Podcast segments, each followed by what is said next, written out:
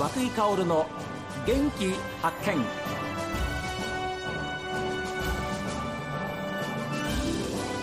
おはようございます。和久井薫です。和久井薫の元気発見。一日の始まりは私が発見した北海道の元気な人と出会っていただきます。え今週は積丹町にやってまいりました。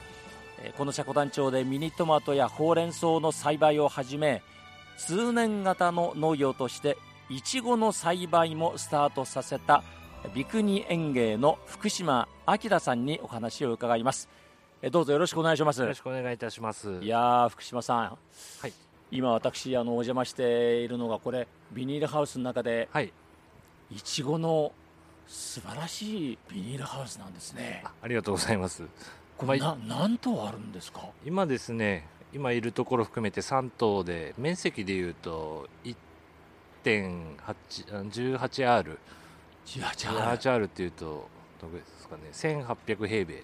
1800平米。はい。はあは。あそれにしましても本当に綺麗に並べられていてあのいちごの高さってこういう高いんですね。人が立つと大体まあ胸あたりのところにそうですね。はい、なってるんですね、はい、作業しやすいようにこうどうしても土耕栽培って下だとはいはい。腰痛かったりするんですけど、まあ、こういう台だとそういう負担も軽減されて今結構増えてますね。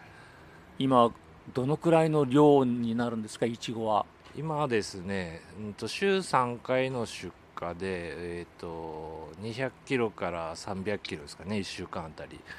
1週間200キロから300キロ、はい、これから5月に向けてもうちょっと増えてくるかなとは思ってスーパーでしか買ったことがない我々としては2 3 0 0キロって言われても全く見当つかないんですけれども。はあはあ。一つの、まあフードパ箱ありますね。ックでいくと1週間で1000パックぐらい。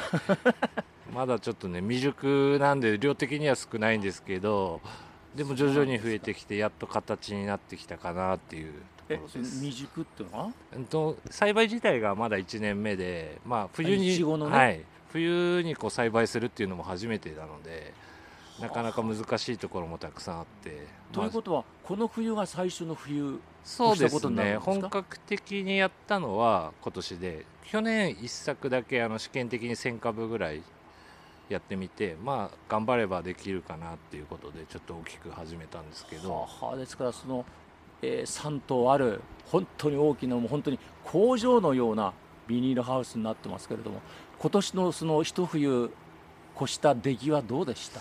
うーんとやっぱり真冬の12月1月あたりはとても難しくて苦労したんですけど、ええまあ、2月ぐらいからこうちょっと春っぽい日差しに変わってきてそれから徐々に良くなってきたかなっていう印象です。いちごの栽培はやっぱり敵は寒さですか？寒さと日照ですね。あであと今後ろ蜂飛んでるんですけど、ええ。蜂がこう受粉して綺麗な形のいちごを作ってくれるんですけど日差しがないとミツバチがこう動いてくれないのでなかなか真冬がすごい苦労して、ということはミツバチが飛んでるっていうのも一つのバロメーターなんですね。そうですね。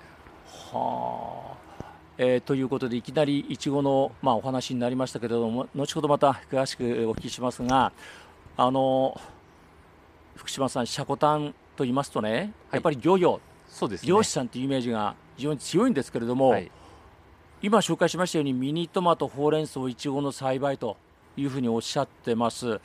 私自身あの新規収納で10もう56年になるんですけどもともと石狩市に住んでて移住してきて始めてるんで、ええそれ新規収納石狩にいらっしゃって、はい。積丹で新規収納してみようと思ったきっかけって何なんなんですえーとですね、私が収納する10年前ぐらいまで、か、はい、あのおばがここで農業やってたんですよね。積丹町で、ははい。い。でもともと母親の実家がここでええ。それでまあ離農されて土地もあってっていうことで僕ちょっと農業やりたいなって思っててじゃあここでやろうかなっていう感じで、まあ、移住してきたってことです。前のお仕事は何ですか？前は普通の会社員でトラック乗ったりガソリンスタンドで働いたりはい。してました。はい、今おいくつですか？今42ですねということは新規収納でこちらに来たのが？245ぐらいだったと思うんですけどはい。よく決断しましたね。そうですね。なんか勢いだけでちょっと始めちゃったところはあるんですけど。まあそういういろいろねご家庭の事情というか、はい、あのお母様たちのお話も今ありましたけれども、はい。結婚されていたんですか？そうですね。あの収納したと同時にほぼ同時に結婚してじゃあその結婚する相手の方なんかは何ておっしゃってました？最初はやっぱり、うん、苦労するだろうなということでちょっと進めはしなかったですけど、まあ、えいいざやってみるとやっぱり本人も妻もあの楽しんでやれてるようでよかったとは言ってくれてます。奥様はどちらの方ですか？うんと札幌の新琴にですね。あらじゃあまで、まあ、ご主人福島さんも奥様も今までの環境とはガラッと違う生活になったわけですよね。そうですね。はい。ああ最初はどうでした奥様うん最初はやっぱり体も大変だし、まあ、作ってるもの自体もなかなか思い通りうまくいかないしあいろいろ苦労はあったんですけど、まあはい。ここやっぱ56年ぐらいですかねやっぱりやっとこう安定したっていうか、なってきて今こうやって新しいこともちょっとずつ始めて、ええ。やっとこう楽しみながら農業ができるようになったかなとは思ってます。ああじゃあもう良かったですね。そうですね、うん。はい。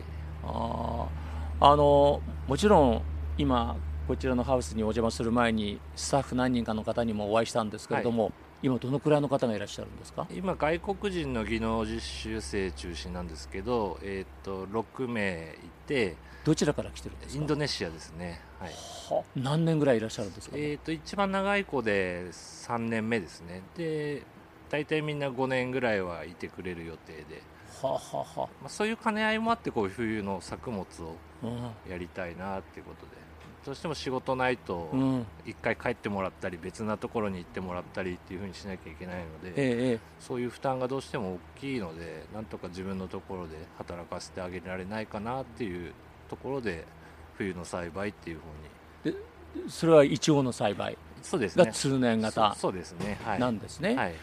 でそのインドネシアからはやっぱりインドネシアの方たちが人を人を呼ぶっていうふうなことなんですか？そうですね。あの今回来てる新しく来た子も、うん、と元からいた子の近所の子えなんですよね、なんか。そうやって紹介してくれたりはい。っていうのもあって助かってます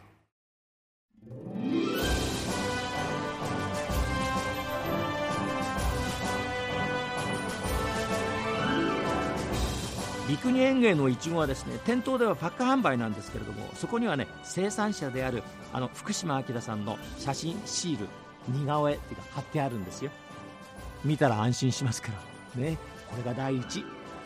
さあ皆さんご意見はこちらメール元気アットマーク STV.jp genki アットマーク STV.jp ファックスは0112027290おはがきの方は郵便番号 060-8705STB ラジオ和久井薫の元気発見までです。今日も一日健やかにお過ごしください。